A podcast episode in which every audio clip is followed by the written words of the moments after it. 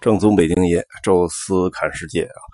呃，各位听众、各位朋友、各位同行们，大家好啊！我是宙斯，这个又开始跟大家开新的一期啊，传奇之旅。呃，上一期呢聊了一个就是历史人物啊，六世达赖喇嘛，呃，他的诗篇啊，他的各种传奇的故事。呃，这次呢还是开一个人物篇吧，嗯，聊一个我旅途当中遇到的有意思的人啊，后边看看那次旅途当中遇到好几个有点意思的人哈。那这是第一个，我觉得很值得说一说的哈。现在印象还挺深，呃，我把这个就叫昵称为叫北大女文青吧。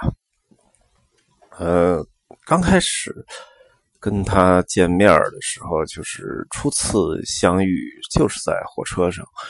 那火车是一个很有意思大熔炉啊，现在很少坐了。呃，因为总觉得，尤其这种过夜的卧铺火车很难受啊。一帮人都是小伙子还行，带着什么老婆孩子什么的，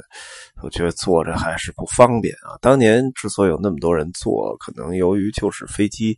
太贵呀，包括这个航班太少之类的有关系。现在呢，就是坐飞机越来越方便了，所以这火车是越坐越少啊。最近一次坐这种卧铺火车，我记得还要追溯到十几年前了，应该零六年、零七年的时候啊，最后一次坐这个卧铺火车，所以这个已经没有这方面经历了。在当年。就我刚开始就是自己自助旅游啊，到什么四川呐、呃甘肃啊，包括这个西藏，坐的火车，我觉得都很有意思啊，像一个大熔炉一样，各色人都有呃，有的是全程一直陪伴你从头做到尾，呃，有的是上上下下的匆匆过客。呃，有的呢，就是你很很很健谈啊，能聊到一起；有的呢是这种你看着就不顺眼，一句话不想跟他多说；也有的呢是可能刚开始认识没什么感觉，后来慢慢发酵，觉得这个人还很有意思啊。所以这个呃，希望以后旅游吧，还是得多坐火车啊。这总之，这个过程其实就很逗啊，不一定是为了什么目的地啊，沿途的这些。呃，发生的故事其实都挺好玩的。呃，跟这个女文青呢相遇就是火车上，我们还不是在一个那个卧铺区域啊，它应该是旁边的一两个区域里边的。呃，然后他就在那车厢里到处问谁有笔记本电脑。呃，恰好呢，那时候我是刚买了一个笔记本电脑，到哪儿还都得背着。那时候也不嫌沉，因为那时候也没有那个行李箱啊，现在这种什么 remove 啊，拖着那种。那时候都是背大的一个登山包，啊，那个里边放那个也没有专门放这个电脑的位置啊，就是一直放在里面，其实很麻烦。啊，但那时候烧包啊，刚买的就得带着啊，然后带着打了单反啊，然后也是，确实是这个记卡，呃，这个不够使啊，经常还得拿电脑导一下。呃，这电这电脑还挺有用的，后来一直借过好几个人，就是类似这种导这照片。呃，这个女文青也是这问题啊，就是呃没带电脑，但是她出来的时候呢，拿了一个。这个数码相机，呃，到火车上这这这内这个存储就基本满了，呃，还没下火车呢就已经不行了，所以就找我说这个得用一下电脑把它这个导到，它应该是有个我记得是有个移动硬盘啊，还是有个 U 盘之类的，呃，导到它那里面，但是它没有电脑，就是没有中间的这个这个通道，呃，所以就用一下。呃，用了一回之后，第二，因为我们那火车是两天两夜啊，第二天又又满了，又来用。每次导照片时间其实很长啊。我跟杨老板坐那儿，整天就无聊。其实电脑里也没有电影，因为那时候电脑用的还少，也没有电影，也没有什么小说之类的。呃，就坐这儿就聊呗，是吧？跟你有有一搭无一搭的聊，就聊到这个，确实让我觉得还很有意思啊。因为说去西藏的人都是有点传奇经历的，这话还一点都不假。呃，这吕文清就是啊，他是北大的中文系，呃，硕士生，好像是刚毕业吧。呃，我记着那时候老听德云社相声啊，一听北大中文系啊，我说这不是那个。徐德亮 那个叫耳钉徐啊，但是现在已经不是德云社了啊。但是那时候就一第一反应是这个啊，人家那就文艺青年呗，毫无疑问啊，确实人家也是打扮也好，就是整个的谈吐都是那种，呃，就是感觉上就跟我们完全不是一档次的啊。我们那就是那个。完全就是市井那套，人家说话带着各种什么名著啊、名言呐，然后有那个思想上上升，然后还能落地，还能跟你聊到一块儿，就说确确实这是挺厉害的。而且更让我就是惊讶的啊，就是人家从打算来西藏，呃，然后到最后这个已经就是就是买买火车票走。大概就是四十八个小时之内，就就从从有这想法到最后实践，说东西都收拾好上车，就四十八小时，也就是两天前才有这想法，说哎，我得去趟西藏，然后哎，扭头开始收拾东西，然后去去那个那个火车订买票点买票，完了扭头这事儿就成了。我说这太可怕了，因为我这个去西藏可是结结实实的从心理准备，可能头半年就有了，就是。从那个火车开通就开始有了心理准备，一定要去，一定要在年底前去，然后就开始这个策划路线、查资料，看看能跟什么凑一块儿，哪些景点查攻略，完了就开始找伙伴最后死活找不着伙伴然后生生把这杨老板从结婚的蜜月里给撬出去，然后拉着就就去西藏，所以这是一个巨大的。一个工程啊，有组织有预谋啊，但是人家这就真是，就是让我想到那个什么，呃，这敢想敢干吧，还是什么就那种电影里能出现人物，说走啊，咱干，走啊一块儿就干去了。而且最可怕的就是他是一人啊，他不像我，我这男的，其实到安全上我都没太多考虑啊，就是我想的是那个。就你你俩人住住个酒店什么的，你还有个分摊啊，包括吃个饭什么的，你相对那个经济一点啊。他呢可能也不是富人，但是人家就别的都没想，说我觉得我应该去趟西藏，我就走了啊。然后他可能那那个那时候有个男朋友啊，说都快谈婚论嫁了，然后这个说呃。人家那可能没暂时没法请假，还是怎么着？哎，就是就不等你了，我就自己去了。我这太可怕了，好像本身是个湖南人啊，然后在好像在深圳那边上学呀，还是生活过，然后再考上北大，在北大进修，啊，也是可能也毕业就要做这些什么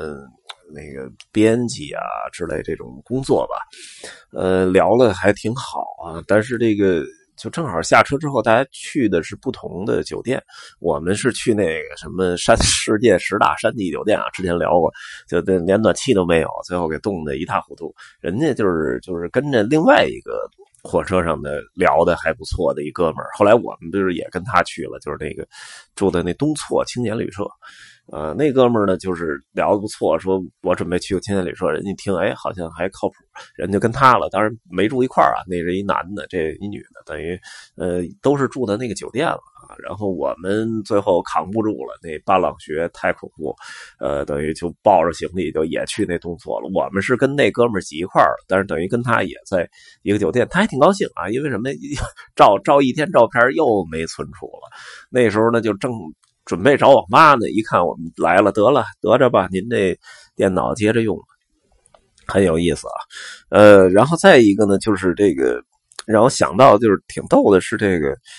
他是就是有点高原兴奋症吧，就是我们都有或多或少高原反应啊。我跟大家说过，这个我是等于起床之后开始头疼啊，这杨老板就。没起来床，一直在卧病在床啊，跟一个那个这个半瘫痪的这个需要照顾，这每天翻开身子给擦擦后背这种 感觉差不多。而这姑娘就是好像比我大个一点啊，那是应该差不多同岁。这姑娘就是到那儿就蹦蹦跳跳、叽叽喳喳，一点这个高原反应没有，而且反而据她自己说，就是比那个平时还状态还好。所以咱也不知道这这是一是不是也是一病啊？但是我们那时候给起名就是一块儿去什么哲蚌寺，因为还还要爬一点山啊，然后我们都累的，或者说即使不累啊，也刻意保存体力，就怕这高原反应严重。人家一路欢声笑语，蹦蹦跳跳，这儿看个猫，那儿逗逗狗，哎呀，我们就觉得这太可怕了，这这就是这种。特特特别体质吧，也也挺有意思，而且他这个旅行经验也挺多啊。跟他聊过，说什么甘南也去过一个月啊，什么这个这个，呃哪儿还青海吧也去过，呃，然后上上次我说那在哲蚌寺里碰到一僧人，那个其实是跟他最先聊起来的啊，所以实际上就是。我觉得是一个挺有佛缘的人啊，就是他去这些地儿也都是那种带有点藏传藏传佛教的那种区域，啊，完了就可能因为有这个这方面经历吧，可能跟那僧人就可以搭上话了，就聊上，最终就让我们有了那一次就是到人家僧侣的那个宿舍里面去参观的这么一个经历，呃，我觉得这也算托他的福吧，而且这个姑娘嘛，就是有点让我觉得有点。就可能艺术家都这感觉啊，就是思想特跳脱，啊，跟我们这就是说说来就来了啊，然后这个说走也就走，呃，去哪儿张嘴就抬腿就可以走啊，张嘴就可以就是可以说就是做计划，呃，一开始呢听我们说，哎，尼泊尔不错。说我也想去啊！我说那就是别的先不说了，这一块儿这个还是挺聊得来的，可以一块儿走。但是问题你带护照了，又没带护照，说有护照但没带啊，然后怎么着吧？然后说还琢磨着是让让家里人谁给寄一下，说等他一两天，啊，完了还这计划啊。然后这个我们那天好像去色拉寺，呃，在色拉寺我记着他遇上一个。也是自助游来的一深圳一大姐，呃，跟我们没聊两句啊，感觉不是一类人。但是她好像因为在深圳是生活过还是什么，跟人就聊上了。呃，人那个呢是要去那个好像是山南呢，还是昌都那块什么然乌湖吧，还是就是就是那个那个巴松措那那方向啊，然后。他就是聊了几句之后，跟人家聊的还挺投缘，呃，完了就留了一电话，说我们要就是看明天还是后天要去那边啊，说你这边呢是这个啊，这个这个也可以跟我们一起走，然后这边说我打算去尼泊尔呢，正犹豫呢，啊，两边留了个电话吧，然后就就分手了。嗯，晚上吃饭的时候，他就开始就是自己想这事儿琢磨，啊，完了大家这都都是就是。旅游当中啊，这种自助游就很有意思，就是大家都完全自由的啊，就是。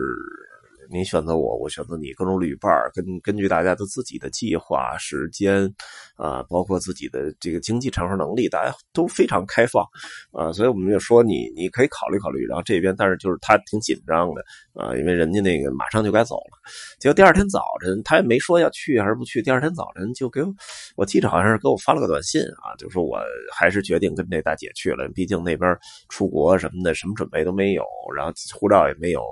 啊，我还是跟那大。姐一块顺着就是南下了，就就好像去去四川还是去云南了，啊，完了这个很很高兴啊，见面什么的，以后再联系，啊，完就走了。我说我说这也太牛了啊，这个就是真是抬腿就走，想了一晚上，可能第二天就做了一决定就走了，啊，完了据说啊，据他后来我后来还通短信，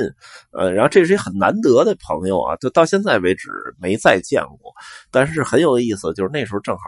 大家都玩博客啊，等于还大家互相加了博客。啊，然后又通过博客加的开心网。然后通过开心网加的微博，甚至最后加到现在的微信，所以这人是一直存在于我的那个社交链里，但是从来没再见过，因为可能都生活在不同的那个世界。我这是搞旅游的，人家是搞文艺的，呃，也有好几回，就是说到微信时代的时候，说哎，还是聚聚会见一见吧，聊聊当年的那些经历。呃，阴差阳错的好几回都没见着啊，所以这也是挺可惜的。呃，然后这回呢，我这个，呃，这回我这回去查了一下啊，翻了一下这个，呃，他的这名字啊，因为我看了一下，他现在出席各种什么还新闻发布会啊什么还参加一些电台的节目。我说这应该是个名人了哈，呃，因为他那经常那个 title 上写的叫青年作家，然后我还专门就是百度查了一下啊，还真有这么一人啊，就是人家文文学界还真有这么一位啊，就是呃，他名字叫文珍啊，就是文化的文，然后珍宝的珍，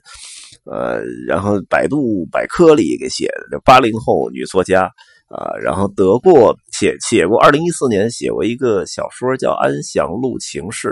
啊，得过老舍文学奖啊，然后这是历史上得的最年轻的老舍文学奖，啊，然后这个。好像也是首个得了这个就是四大文学奖的这个一个八零后的女作家，然后还写过什么《我们夜里的美术馆谈恋爱》什么什么之类的，呃，写过不少的书啊，也是什么呃什么。这什么文学的什么主编，未来之星，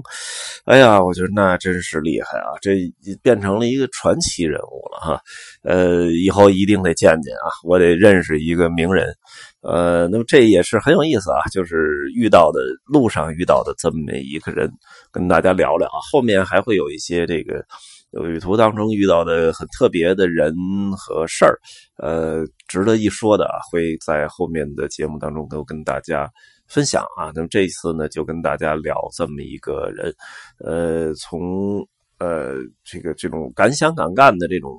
勇气，再加上这种后来成名的这种文学的积淀，呃，再加再加上这人的性格还很开朗啊，就是这很有意思啊。其实。自助旅游跟团队旅游区别就在这儿，团队旅游呢，就是就是因为你这个团队已经形成了，啊，你这十多天的旅行，呃，线路稳定，然后你的整个团里的人员关系也是特别稳定的，在一个恒定的空间里面，呃，来来存在，你没法选择你的。你的朋友和伙伴，呃，喜欢也好，不喜欢也好，都是他们都跟你十几天，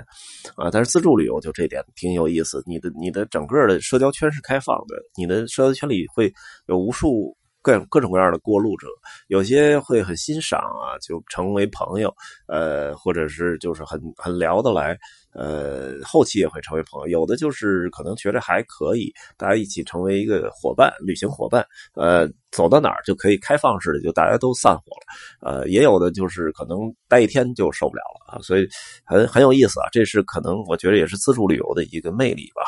行啊，这期呢就跟大家聊这么一个有意思的人。呃，那么咱们下期啊继续啊，感谢各位收听，我们下期见。